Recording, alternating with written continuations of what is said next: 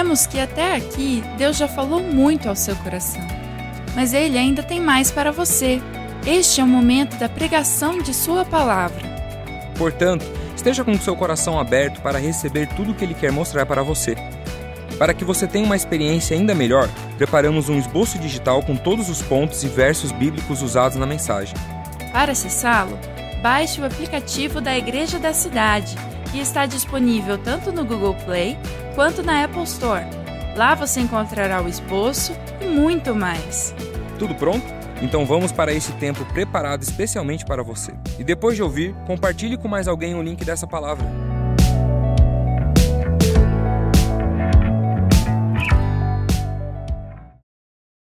Nascemos há 79 anos e quem diria que cresceríamos tanto, não é mesmo?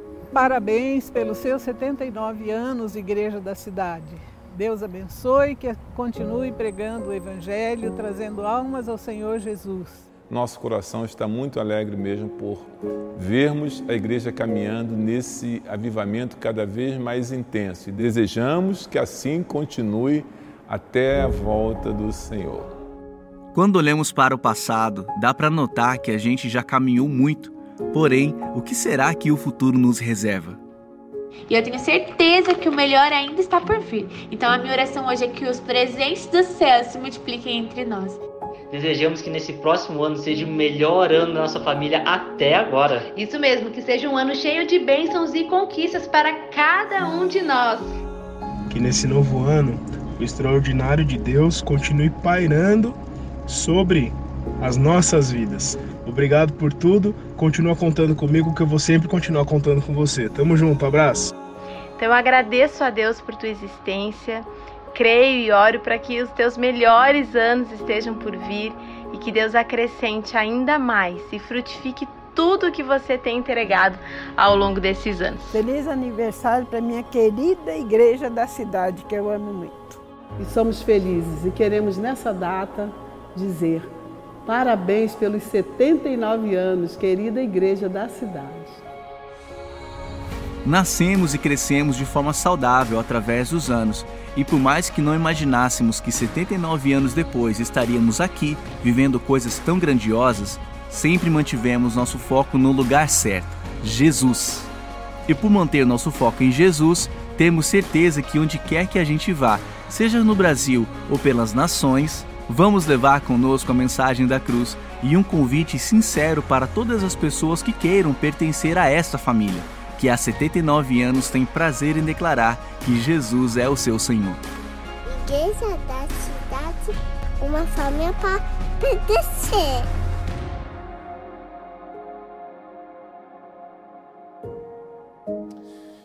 Então vamos lá juntos receber neste dia especial, último domingo do ano, 79 anos da Igreja da Cidade, esta família para pertencer. Diga comigo, raízes antigas, visão renovada. Raízes antigas, visão renovada. Nós não queremos ser uma igreja de 79 anos sem vida. O que queremos é uma igreja que tem raízes profundas, isto é, tem uma história, tem uma identidade, mas ela tem uma fé viva, atuante. Ela é uma igreja que entrega pães frescos para as pessoas em cada dia. Nós podemos definir isso da seguinte maneira: nós podemos ser aqueles irmãos que têm uma boa tradição.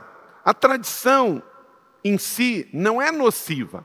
Tradição fala de história, de princípios. A Bíblia, ela é palavra de Deus, mas ela também é uma tradição nossa. Nós lemos a palavra de Deus como palavra viva, mas ela é uma tradição orarmos e lermos a palavra de Deus. Então, a tradição é a fé viva dos que já morreram.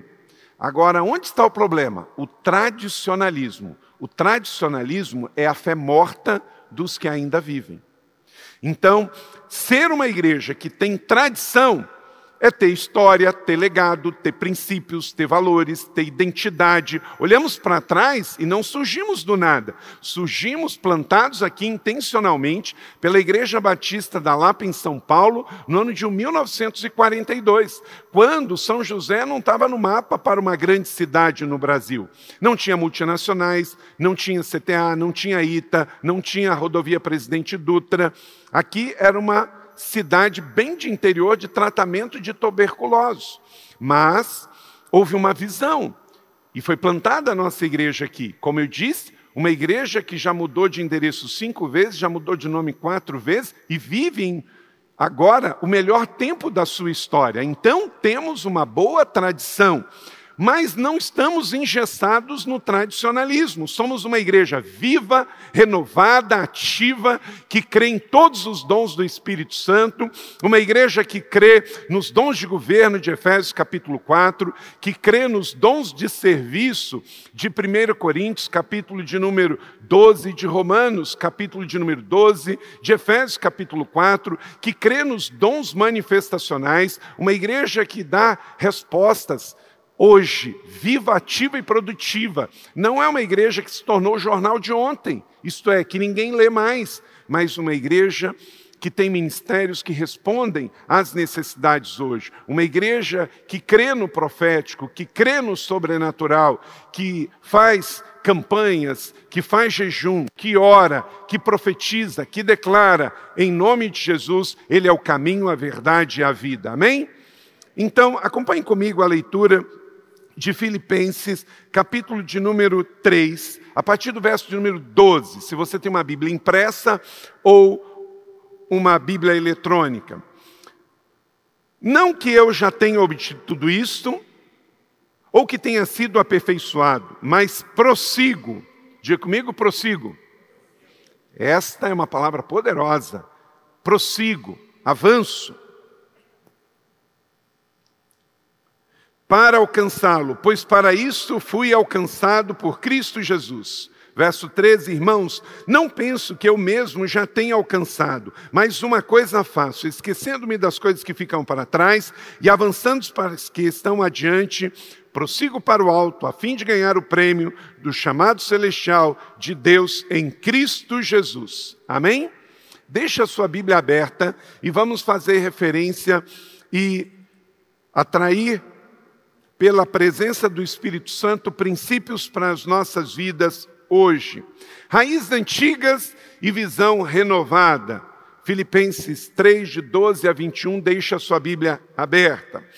Filipenses 3, 20, nesse mesmo texto diz: A nossa cidadania, porém, está nos céus, de onde esperamos ansiosamente o Salvador, o Senhor Jesus Cristo. E assim a gente prossegue. Uma igreja que ela está na terra, mas não ela é mundana.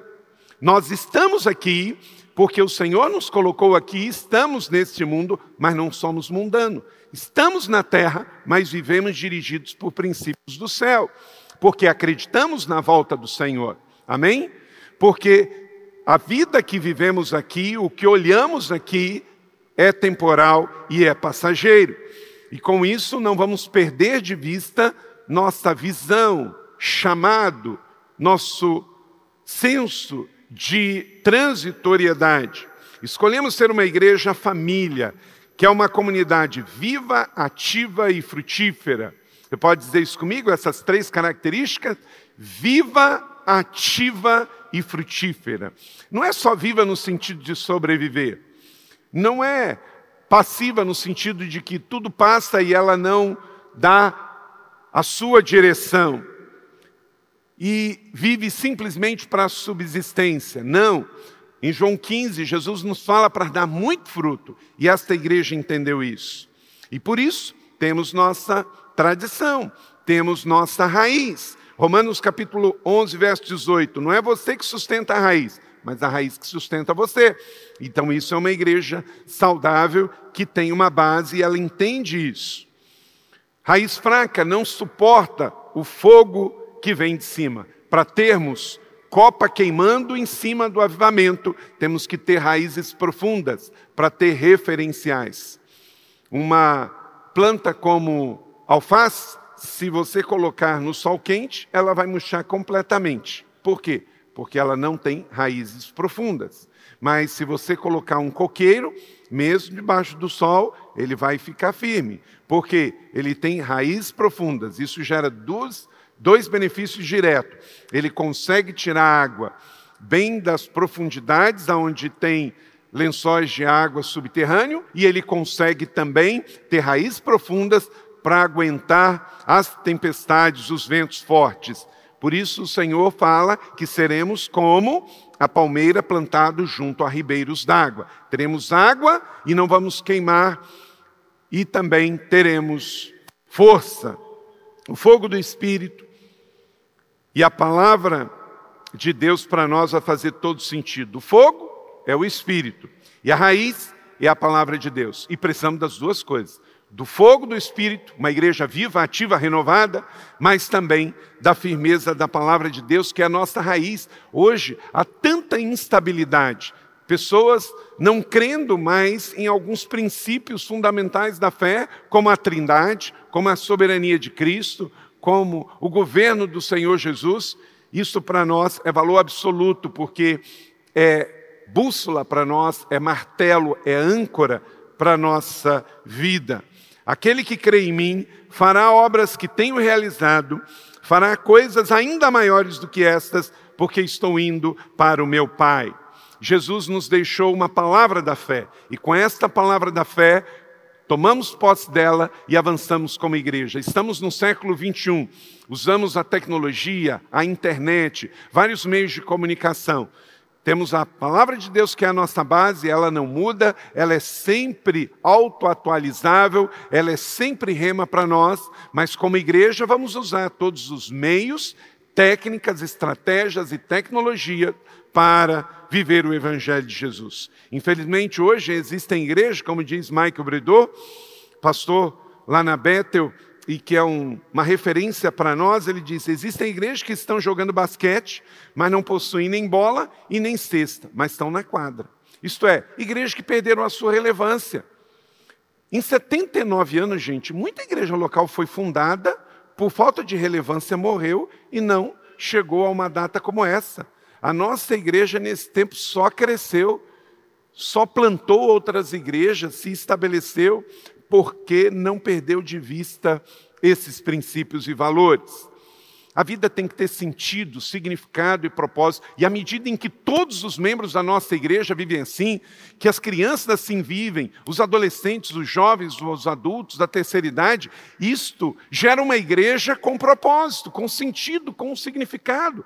Todos nós temos uma corrida a correr, todos nós temos uma luta a lutar. Então temos que estar consciente disso. E aí, com certeza, vamos viver de forma produtiva e ativa. O apóstolo Paulo diz em 1 Coríntios capítulo 9, 26, sendo assim, não corro como quem corre sem alvo, e não luto como quem esmurra no ar.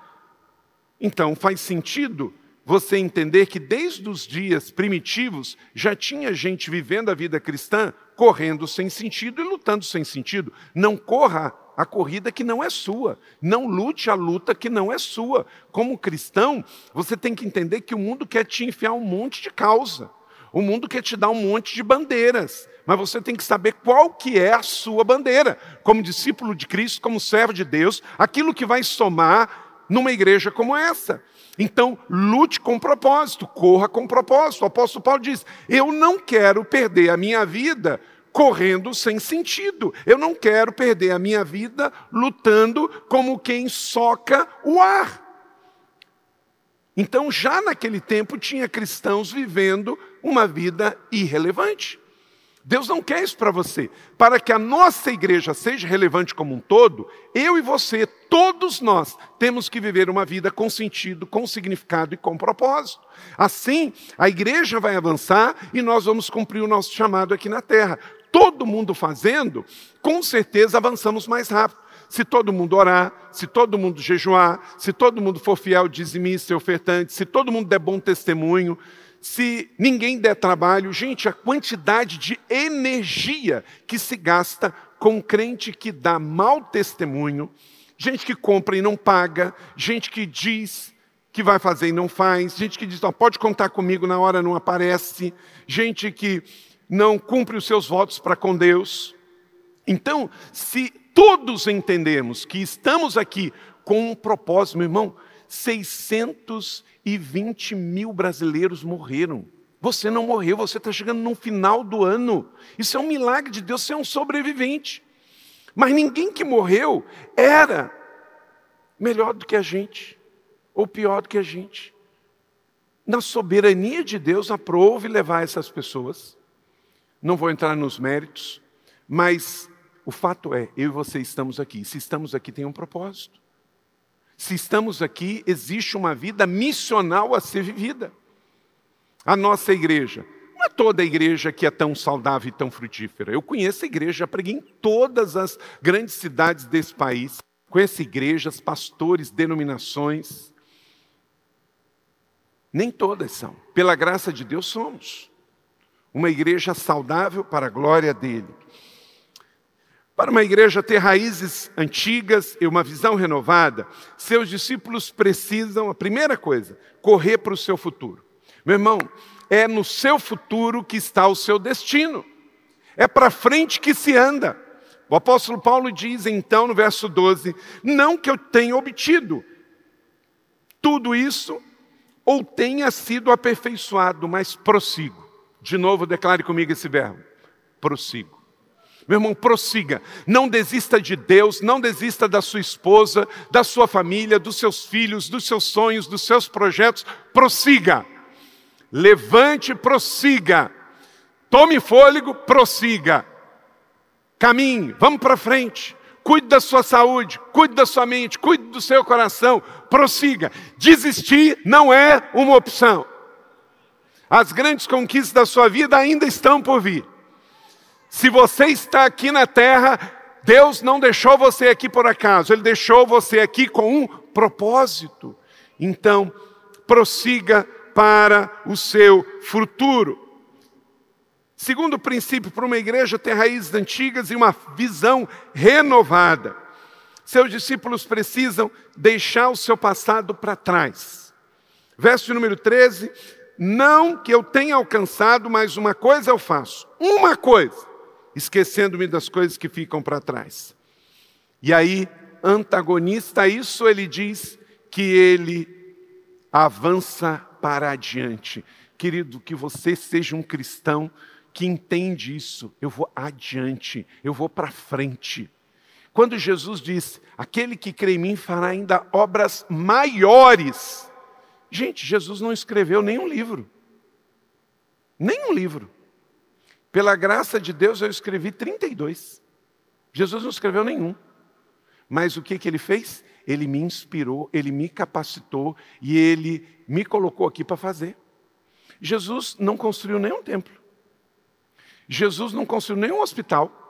Jesus não construiu, é, não escreveu um, uma Bíblia, mas ele inspirou os seus discípulos para escreverem.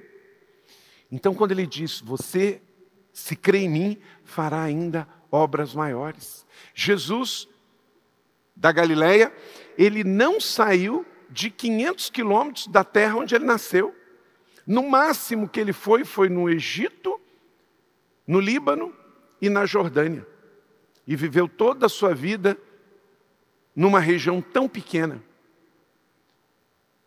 Arrisco a dizer quem aqui já andou mais do que 500 quilômetros aqui no nosso país? Levanta a mão.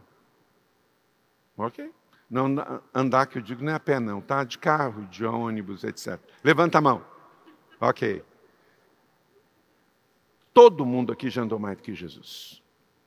Jesus nunca falou na rádio, nunca falou na internet. Jesus nunca usou YouTube, mas ele te inspirou para você usar. Jesus não tinha mídias sociais, mas será que ele colocaria no Instagram dele o que você coloca? Esse é o ponto. Jesus não tinha Instagram, Twitter, Facebook, mas você tem. E você colocaria lá o que Jesus colocaria, ou ele olhando teria vergonha das suas mídias sociais? Esse é o ponto.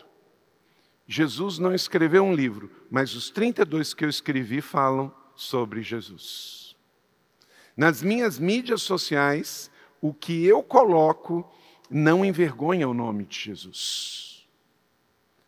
Então, querido, entenda, você é o coração de Jesus na terra. Você é os pés de Jesus na terra. Você é o braço de Jesus na terra. Por isso que ele diz que a igreja é o corpo de Cristo. Vocês são os olhos de Jesus. Vocês são os pés de Jesus. Vocês são as mãos de Jesus. Vocês são o coração de Jesus. Nós somos a igreja. Então, ele viveu aqui entre nós na terra. Fez um ministério de apenas três anos. Escolheu doze e depois os enviou e ele diz: Eu estarei sempre com vocês. Amém? Isso que é o mais importante. Ele nunca disse que seria fácil, ele disse que estaria conosco. Então, querida igreja da cidade, meu irmão, minha irmã, querido jovem, querido solteiro e casado, você é corpo de Jesus na terra e ele te capacitou, e pelo Espírito Santo, ele está dentro de você para capacitar você, para usar as mídias sociais para ele, para escrever livro para ele, para falar no rádio, para falar na TV, para falar no YouTube, para na sua empresa, no seu negócio na sua família, no seu ciclo relacional, você que é profissional liberal, cada um fazer o que Jesus faria se tivesse aqui, porque você é a igreja, você é a voz, você é o responsável. Corra para o seu futuro, deixe o seu passado para trás e avance para diante. Como Rick Warren diz, toda vez que o diabo te lembrar o seu passado, lembre do futuro dele. Amém? O seu passado já está perdoado, crucificado na cruz de Cristo. Então, não deixe que o seu passado te detenha. Três, estabelecer alvos de fé. É um princípio muito importante. Prossigo para o alvo. Qual o seu alvo de vida? Onde você quer chegar? Qual tem sido o seu combustível? O que que abastece a sua vida? O que que enche o seu tanque? O que que recarrega as suas baterias? Alvos são muito importantes. Estabeleça alvos de fé. Pense na grandeza e não se envergonhe de começar pequeno. Na sua vida pessoal, familiar, profissional, tenha sonhos, sonhos de fé. Sonhe os sonhos de Jesus. Hoje o mundo se despede de um grande homem, um cristão de primeira linha, chamado Desmond Tutu. Um homem que recebeu um chamado para seguir Jesus, se tornou pastor, depois bispo anglicano, lá na África do Sul. Lutou contra o apartheid. Ele disse uma frase que aprendeu do seu pai, que nós não devemos levantar a voz, devemos melhorar os argumentos. O que, que acontece? 90 anos ele morre. Mas o seu legado não morre. A luta contra o racismo, contra a opressão, pela vida vai continuar. Daqui a 90 anos vai ter gente, se Jesus não voltar, fazendo tese de mestrado, de doutorado, e vai estar citando esse ex-prêmio Nobel da Paz. Pela sua luta, pela sua coragem de lutar contra um regime que oprimia o povo da África do Sul. Quarto, coloque sua motivação em Jesus. Verso 14b, a fim de ganhar o prêmio do chamado celestial de Deus em Cristo Jesus. Por que você faz o que faz? Por que você quer estudar? Por que você quer ser rico? Por que você quer estudar fora? Por que você quer se casar? Gente, tudo é uma questão de motivação. Deus não é contra uma pessoa ser rica, próspera.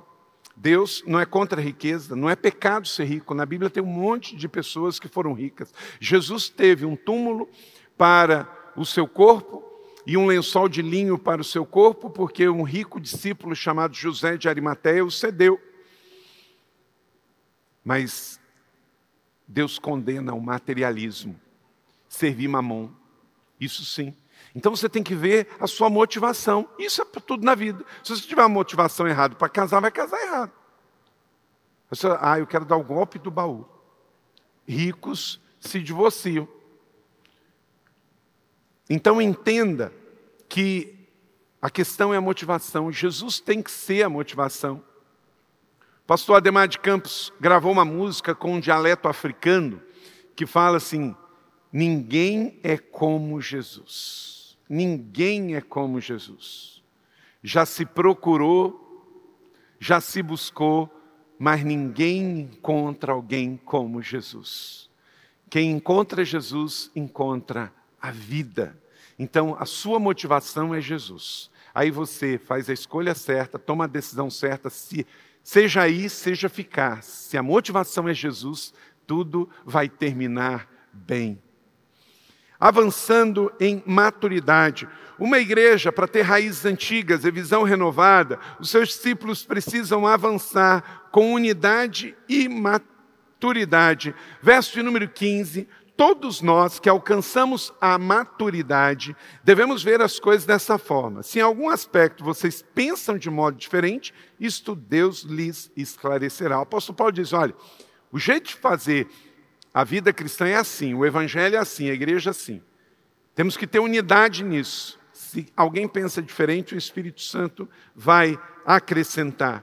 Você tem que crescer e quando a gente cresce, a gente amadurece e deixa comportamentos infantis. O próprio apóstolo Paulo, em 1 Coríntios capítulo 13, verso 11, diz: Quando eu era menino, falava como menino, pensava como menino, raciocinava como menino.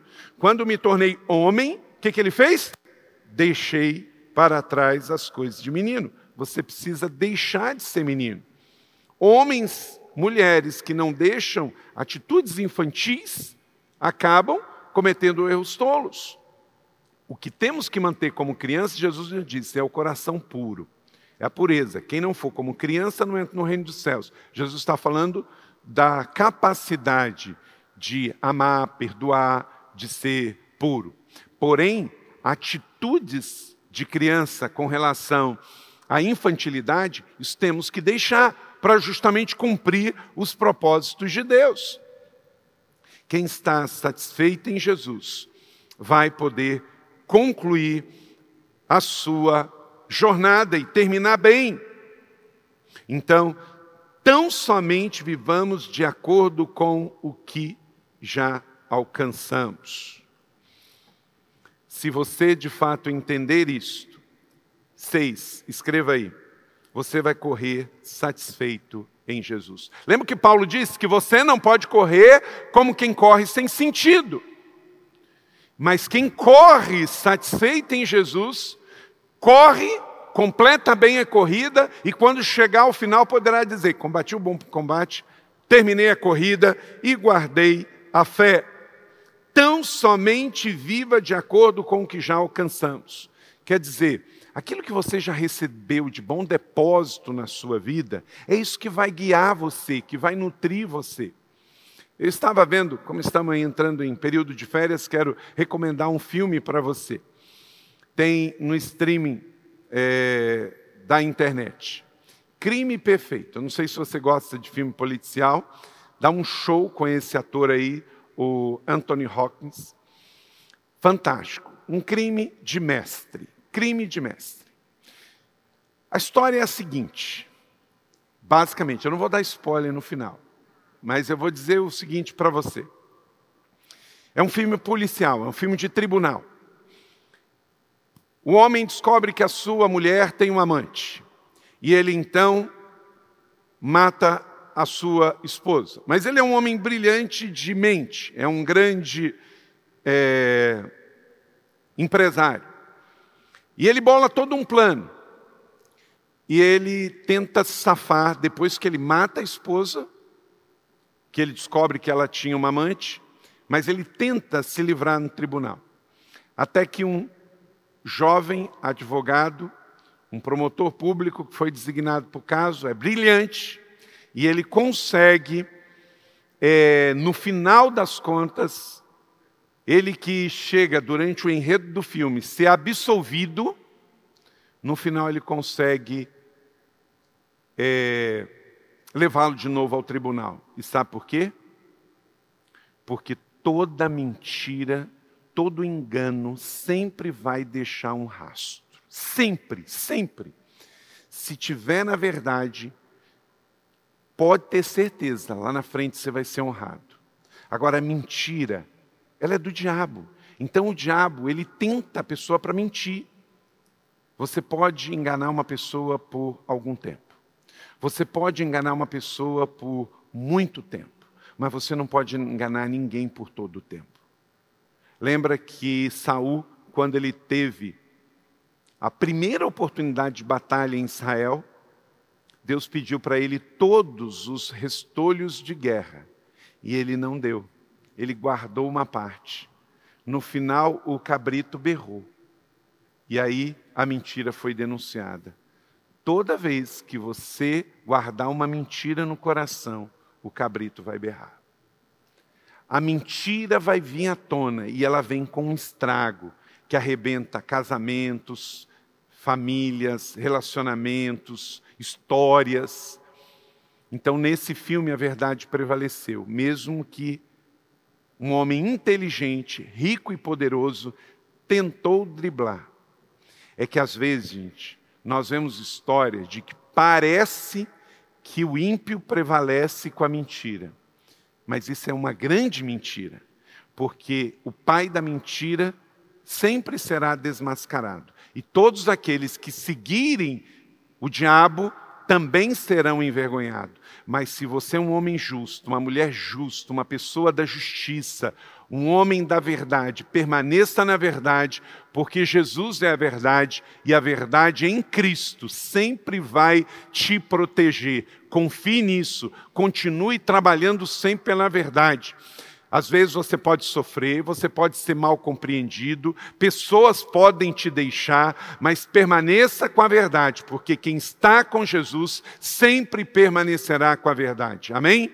E essa verdade, além de proteger você, vai também abençoar os que estão ao seu redor. Aqueles que correm satisfeitos em Jesus sempre vão ter a verdade ao seu lado. Sétimo, uma igreja para ter raízes antigas e visão renovada, os seus discípulos precisam proteger sua fé. Sem fé é impossível agradar a Deus. Não é sem dinheiro, sem estrutura, sem recursos, sem carro, sem casa. Não, é sem fé é impossível agradar a Deus. Então, proteja a sua fé. Versos 17 e 18 o apóstolo diz: Irmãos, sigam unidos no meu exemplo, observem o padrão como eu lhes apresento.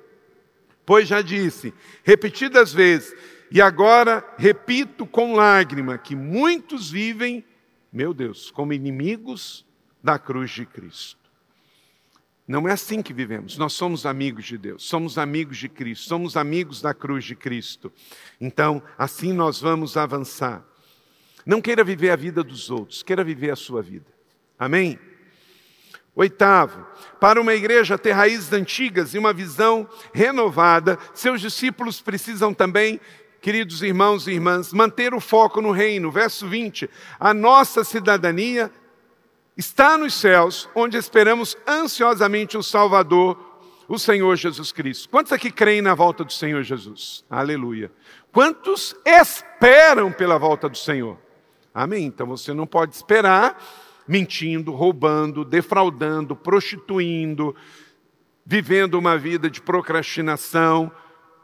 Você que crê na volta de Jesus, deve esperar a volta de Jesus, sendo um bom discípulo de Cristo, focado no reino, amigo da cruz, sabendo que há uma cidadania eterna. Daqui a um tempo nós vamos passar. Nove, você precisa reafirmar a soberania de Cristo. Isto vai estabelecer raízes profundas para você. Verso 21. Pelo poder que capacita e coloca todas as coisas debaixo do seu domínio. Se o diabo quiser ver o seu nome, permaneça firme em Jesus, ele vai ter que ler embaixo da sola do seu sapato. Porque sob os pés de Cristo, todo o poder está.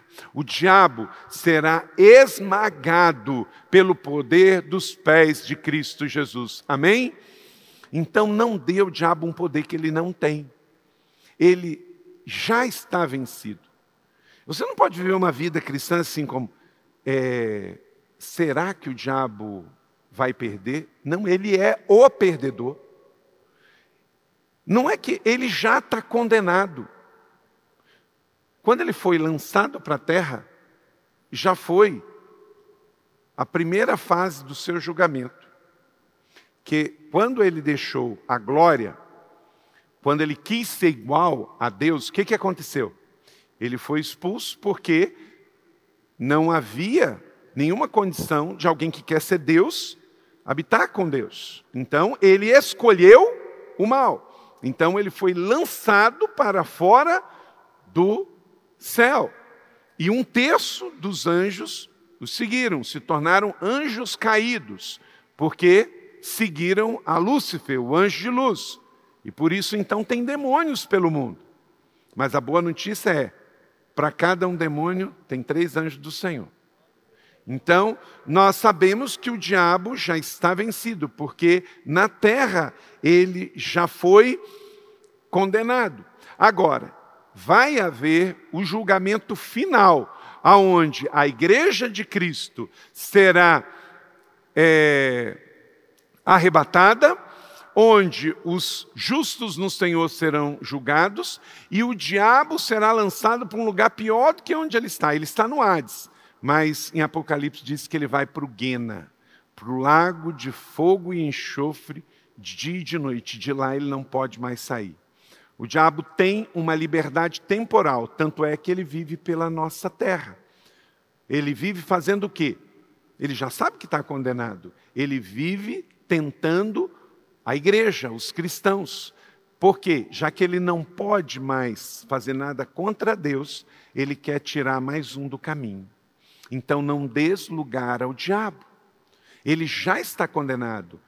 Qualquer prazer que ele prometa, já é um prazer de culpa.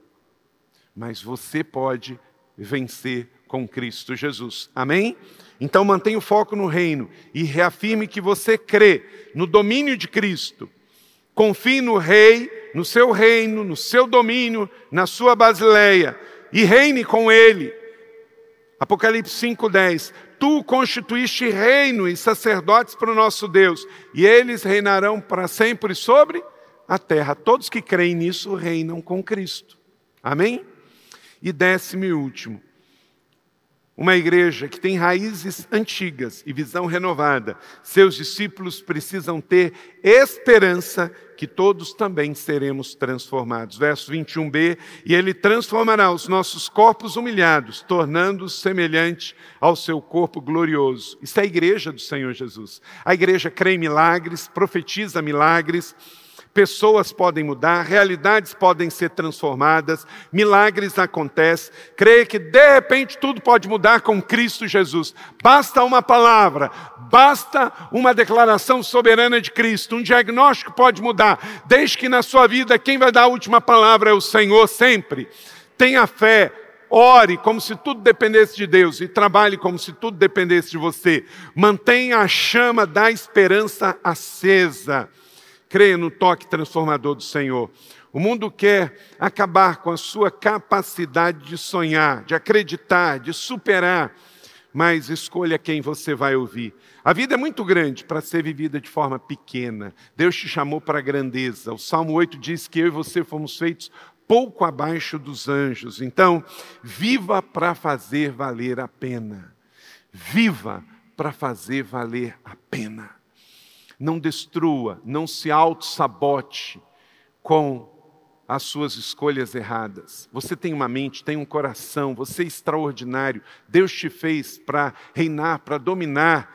Não viva para a pequenez, viva para a grandeza. O álcool quer te derrubar, as drogas querem te derrubar, a prostituição querem te derrubar, a vida hedonista, ganhar dinheiro de forma desenfreada, servir a mamão, tudo isso é para te derrubar. Mas viva com uma fé para a grandeza. Fui crucificado com Cristo, assim já não eu quem vive, mas Cristo vive em mim. A vida que agora vivo no corpo, viva pela fé no Filho de Deus, que me amou e se entregou por mim. Aleluia. Essa é a vida que ele tem para nós. E aí, de fato, como está no Salmo 1 verso 3, assim será, eu declaro e profetizo sobre a sua vida, que será como árvore plantada junto a ribeiros d'água, dá o seu fruto no tempo certo e cujas folhas não murcham. Segura aí, meu irmão, e tudo quanto faz prospera.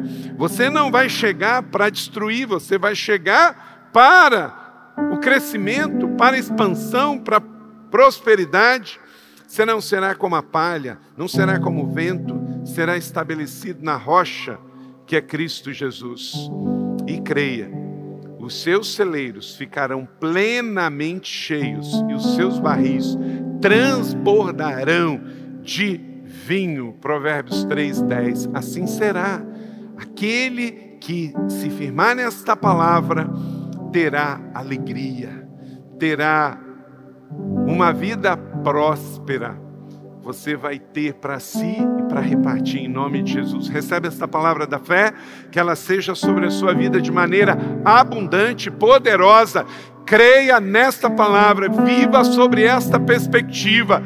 Tenha raízes profundas, tenha uma fé, uma visão renovada e você vai terminar muito bem em nome de Jesus.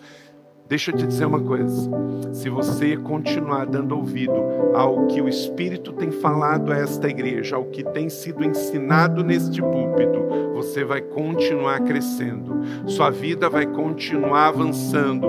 É para frente que se anda. Aqui não vamos ministrar nada para derrubar você, colocar você para escanteio, você para baixo. Pelo contrário, de glória em glória como está profetizado aí no Salmo 1, verso 3 como está aí em Provérbios 3:10. É esta palavra da fé que cremos, é esta fé renovada que nos move. Vá viver a última semana deste ano de forma intensa, apaixonada. Não dê lugar ao inimigo, mas glorifique o nome do Senhor na sua vida, em nome de Jesus, e você vai terminar bem. Mas os que estão ao redor de você também vão receber bênçãos sobre bênçãos. Amém? Ore ao Senhor, agradeça por esta palavra da fé, por esta igreja que você faz parte, por esta família que você pertence. A igreja não nos pertence, mas nós pertencemos à igreja. Nós somos parte do corpo de Cristo. Glória a Deus, que bom que você recebeu esta palavra da fé, essa mensagem. O Espírito Santo agiu e certamente Agora é hora de você poder dar uma resposta para Deus. À luz do que você recebeu nesta mensagem de fé, pregada com tanto amor, uma mensagem bíblica de Deus para o seu coração, é hora de você dar uma resposta para o Senhor. E eu quero convidar você a dar uma resposta e quero fazer três convites para você. Aí na sua tela agora aparece um QR Code e um número de WhatsApp para que você que tomou uma decisão possa então entrar em contato conosco agora.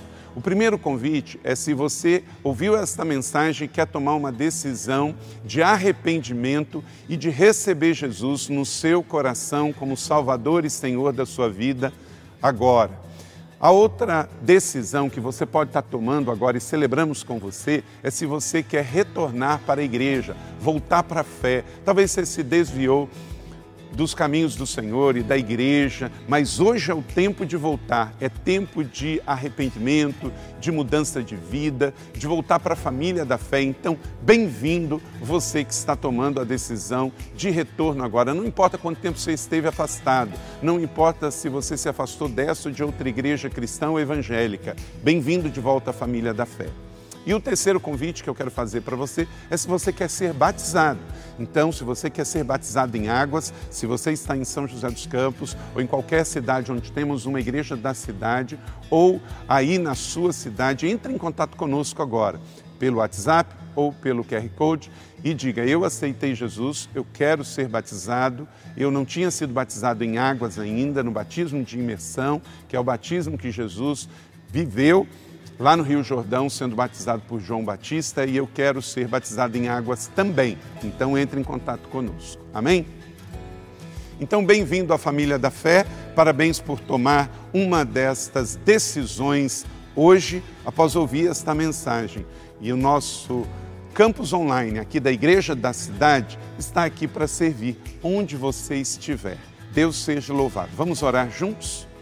Pai, eu quero te agradecer por cada um que recebeu agora a tua palavra e ela tocou no coração e eles estão dando uma resposta para o Senhor. Eu abençoo cada um dos que nos acompanharam agora nesta transmissão. Que o Senhor abençoe as suas vidas, os que tomaram a decisão de te aceitar, de voltar para a igreja ou se batizar, nós assim os recebemos e os abençoamos em nome de Jesus. Amém.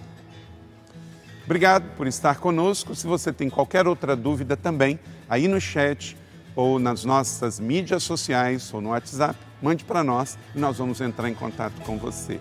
Somos a Igreja da Cidade, uma família para pertencer. E aqui no campus online, uma família para pertencer onde você estiver. E seja bem-vindo também às nossas celebrações presenciais. Você pode ver aí no vídeo também os horários e os dias que temos celebrações. Bem-vindo, Deus te abençoe e até a próxima.